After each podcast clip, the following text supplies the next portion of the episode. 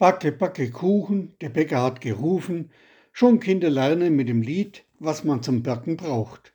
Wer will guten Kuchen backen, der muss haben sieben Sachen, Eier und Schmalz, Zucker und Salz, Milch und Mehl, Safran macht den Kuchen gel. Das Volk Gottes war schon mit weniger zufrieden. Der Herr sprach zu seinem Volk, siehe, ich will euch Getreide, Wein und Öl die Fülle schicken, dass ihr genug daran haben sollt. Diese drei, Getreide, Wein und Öl, waren nicht nur die wichtigsten Zutaten zum Kochen und Backen, sondern noch mehr.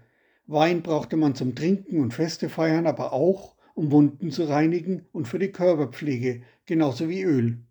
Getreide, Wein und Öl dienten aber nicht nur zur Grundversorgung, in der Bibel sind sie auch Zeichen für die seelische Grundversorgung, für Gottes Segensversorgung. Gott sorgt für sein Volk und zwar so, dass alle genug haben. Aber es ist genug.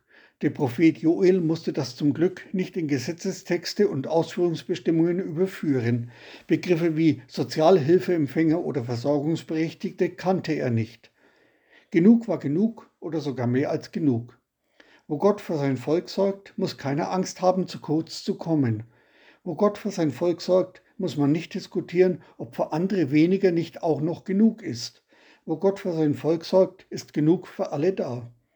Wo Jesus seine Finger im Spiel hat, sind sogar fünf Brote und zwei Fische genug für über 5000 Menschen. Und sie aßen alle und wurden satt. Das heißt genug im Reich Gottes. Manchmal ist das schon Wirklichkeit. Zu oft auf der Welt leider noch nicht. Und das, obwohl genug für alle da ist auf der Erde.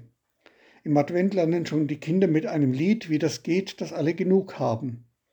Wir sagen euch an den lieben Advent, seht, die zweite Kerze brennt, so nehmt euch eins um das andere an, wie auch der Herr an uns getan.